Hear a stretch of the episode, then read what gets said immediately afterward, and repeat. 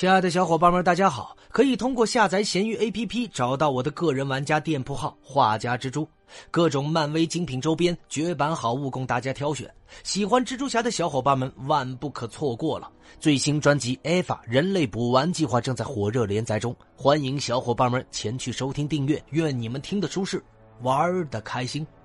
小伙伴们新年好！本回为大家带上的是詹姆斯·戈登。他是美国 DC 漫画旗下的英雄人物，初次登场于1939年5月的侦探漫画第二十七期，由比尔·芬格和鲍勃·凯恩联合创造，是哥谭市警察局的局长，也是超级英雄蝙蝠侠的忠实盟友和最信任的人之一。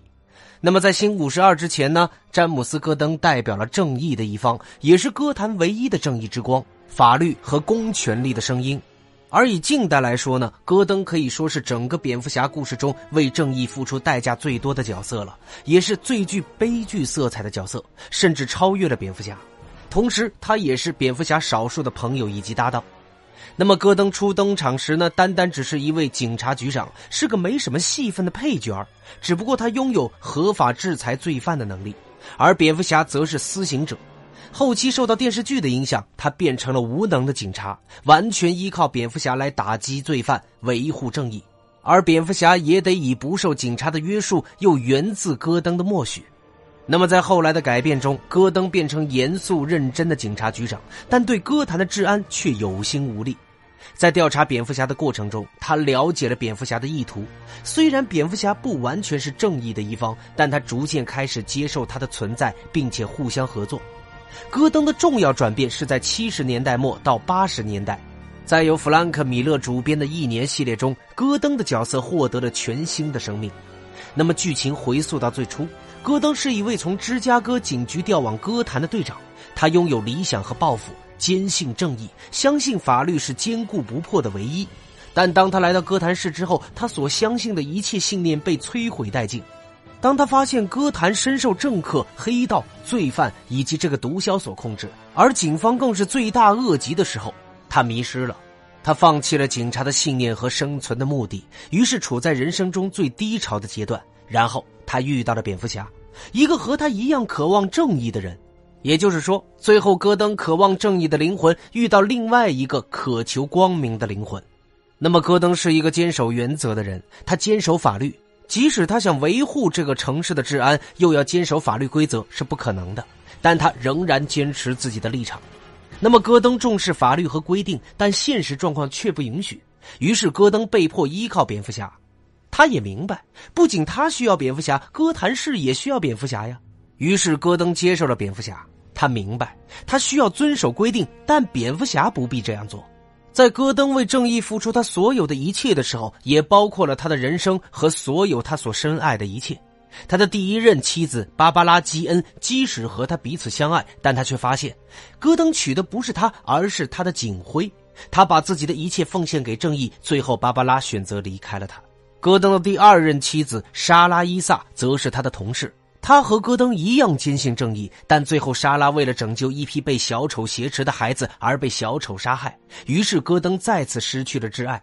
而他的女儿芭芭拉·戈登为了正义，也成为了蝙蝠侠的助手。即使戈登为了保护她，将她的身份伪装成外侄女，但在八八年的致命玩笑系列中，芭芭拉仍然被小丑给枪杀了。虽然捡回了一条命，却终身残疾。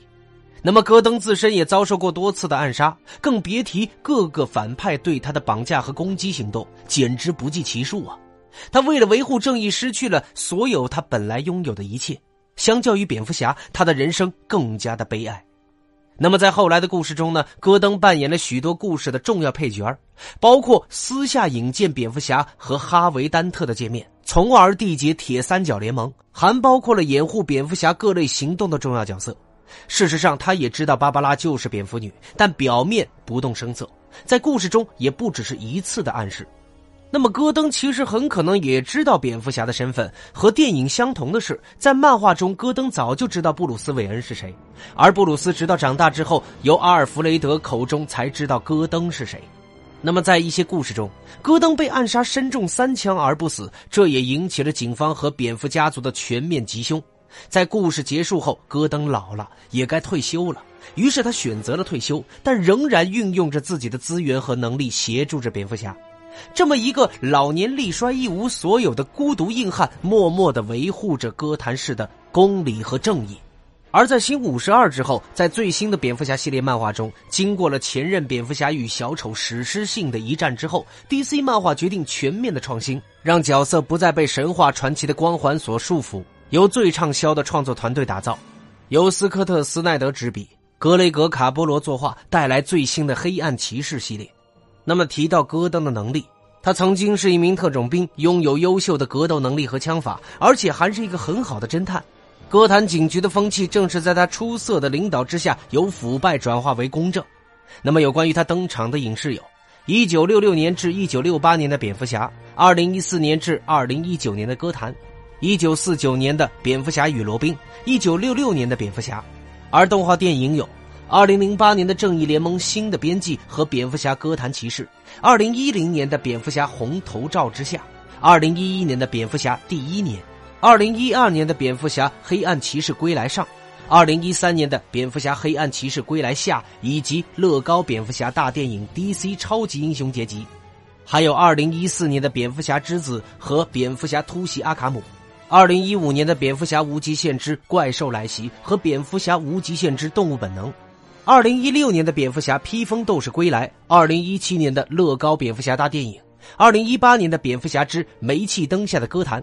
而他登场的游戏有二零一六年的《蝙蝠侠之秘密戏谱》。蝙蝠侠阿卡姆系列包括二零一零年的蝙蝠侠阿卡姆疯人院，二零一二年的蝙蝠侠阿卡姆之城，二零一三年的蝙蝠侠阿甘起源，二零一五年的蝙蝠侠之阿甘骑士。